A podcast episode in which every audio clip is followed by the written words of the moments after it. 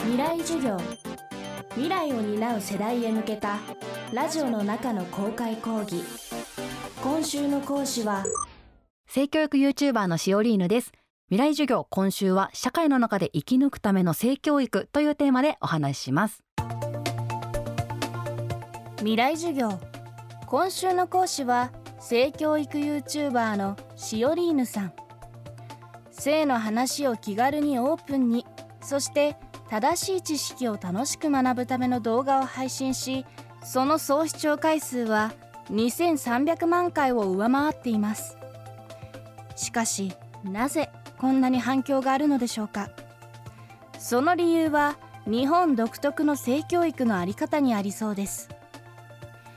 国際的には性教育は基本的人権の一つだと認識され性行為や避妊の方法だけでなく性暴力や性感染症そしてジェンダー論まで包括的な性教育を行う国も少なくありません。では実際の日本の性教育はどうなっているのでしょうか。未来授業2時間目。テーマは性教育の歯止め規定。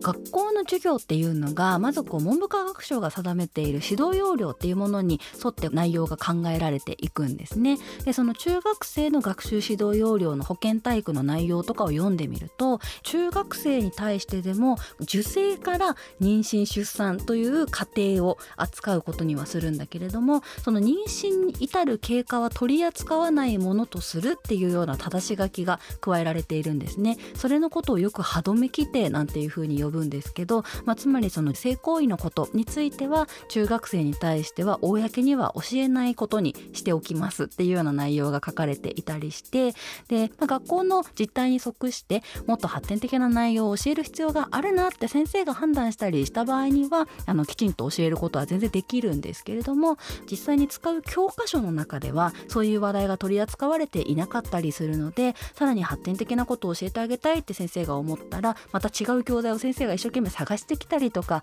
外部の先生を呼んだりとかしてどうにか提供しているっていうような現状があって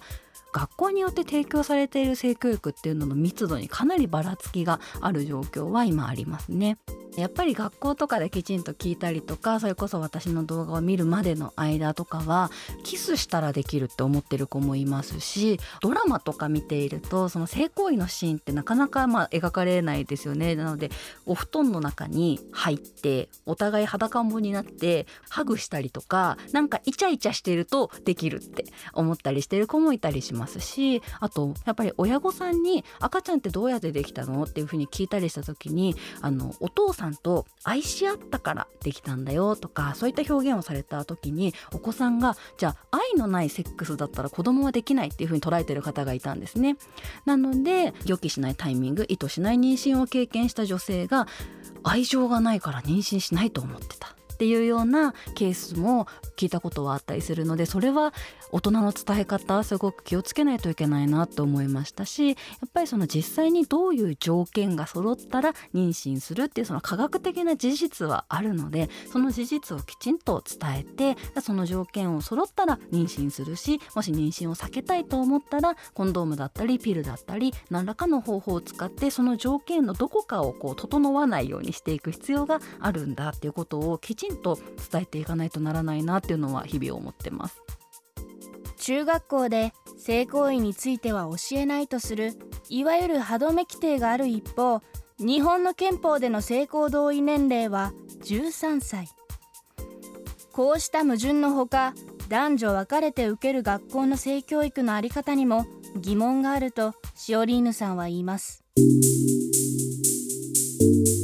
まあ、それこそ最近呼んでくださる学校の中では男女一緒に聞くという学校もかなり増えてきてはいるんですけど、まあ、それでもなお分ける学校もあったりはするので同じ話を同じ場で聞いていただいていいだろうというふうに思うというのが一つとあとはそもそもあの学校という場にもさまざまなセクシュアリティの方がいるので男女というグループに分けられている時点で傷ついてる子がいないかっていうことも気をつけていただきたいなというふうに思うんですね。自分の性自認と体的に判断される性っていうのがちょっと合ってないような子にとってはそのグループ分けがすごく辛いことになる場合もあるのでもうそれだったらみんなのことをみんなで学べばいいんじゃないかなというふうに思ってます。今大人の世代の方とお話をしたりすると男性はやっぱり男女分けられて生理の話をどうやら聞いていたらしいっていうこと後になって知ったりしてやっぱりそうやって女性の体にどういうことが起きていてそれがこう妊娠の準備としてどういう機能を育てていることになっているのかっていうのも全く知らない状態で